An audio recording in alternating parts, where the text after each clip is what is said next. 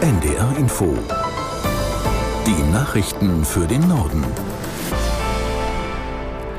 Um 9.29 Uhr mit Klaas Christoffersen. Verteidigungsminister Pistorius hat Verständnis für den Ärger der Ukraine über aus ihrer Sicht unzureichende Beitrittszusagen beim NATO-Gipfel geäußert. Er verstehe den Unmut und die Ungeduld und habe volle Sympathie dafür, sagte Pistorius am Abend in der ARD. Aus der NDR Nachrichtenredaktion Marei Beermann.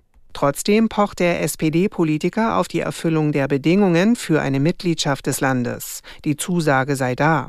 Die Ukraine werde Mitglied der NATO werden, sobald die Voraussetzungen vorliegen, so Pistorius weiter.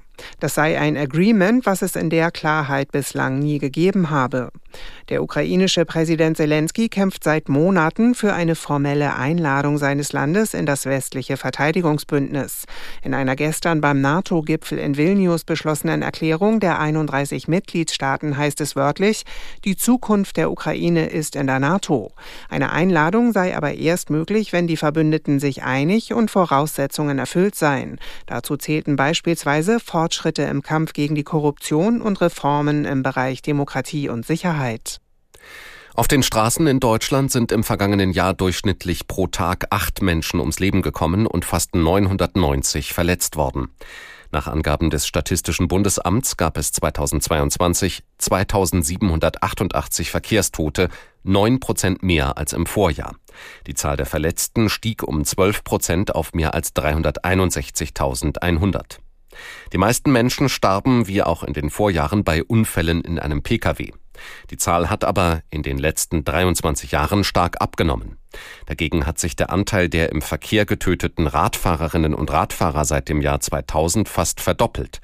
Besorgniserregend ist laut Bundesamt auch ein Anstieg bei Unfällen unter Alkoholeinfluss. Die Abgeordneten des Europäischen Parlaments stimmen heute über das sogenannte Gesetz zur Wiederherstellung der Natur ab. Ob der Entwurf der EU-Kommission durchkommt, gilt als unklar. Aus Straßburg Astrid Korall. Der Vorschlag sieht vor, dass bis 2030 mindestens 20 Prozent der geschädigten Wald- und Meeresflächen in der EU in einen besseren Zustand versetzt werden. Wälder sollen aufgeforstet, trockengelegte Moore vernässt und Städte grüner werden. Deutliche Kritik kommt von der christdemokratischen EVP. Deutsche Abgeordnete von CDU und CSU wollen, dass die EU-Kommission das Gesetz zurückzieht. Aus ihrer Sicht ist der vorliegende Vorschlag schlecht gemacht. Sie behaupten, dass er zu einem Rückgang der land- und forstwirtschaftlichen Fläche führen würde und damit die Ernährungssicherheit gefährde. Andere widersprechen diesen Argumenten, darunter die Grünen und die deutschen Sozialdemokraten. Sie sagen, ohne das Naturschutzgesetz lasse sich das Artensterben nicht stoppen und auch die selbstgesteckten Klimaziele der EU seien bis 2030 dann nicht zu erreichen. Bundesgesundheitsminister Lauterbach will heute Pläne vorstellen, wie Menschen geholfen werden soll, die an Long- oder Post-Covid leiden.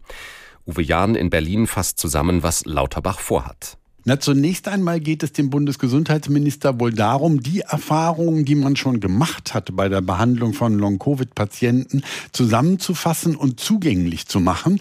Deshalb plant das Bundesgesundheitsministerium eine Internetseite mit Anlaufstellen und Informationen für Betroffene und Angehörige, wo es kompetente Hilfe geben kann. Außerdem soll im Herbst ein runder Tisch stattfinden. Auch da geht es darum, Erfahrungen zusammenzuführen von Betroffenen und von Ärzten und Experten. Und tatsächlich gibt es auch schon Forschungsnetzwerke zum Thema. Deshalb ist auch bei der Pressekonferenz, die heute Mittag geplant ist, eine Expertin aus dem Berliner Universitätsklinikum Charité dabei, die Erfahrungen mit einer Long-Covid-Sprechstunde hat, aber eben auch mit ersten Studien zur Behandlung der betroffenen Patienten. Bei einem Sprengstoffanschlag in Mexiko sind drei Polizisten getötet worden. Zehn weitere Menschen wurden verletzt, wie der Gouverneur des Bundesstaates Jalisco Alfaro erklärte. Seinen Angaben zufolge ist eine kriminelle Organisation dafür verantwortlich. Er sprach von einem beispiellosen Ereignis, das zeige, wozu Verbrecherbanden fähig sind. Der Angriff sei eine Herausforderung für den gesamten mexikanischen Staat. Im Bundesstaat Jalisco agiert ein Drogenkartell, das zu den mächtigsten Verbrecherorganisationen des Landes zählt. Und das waren die Nachrichten.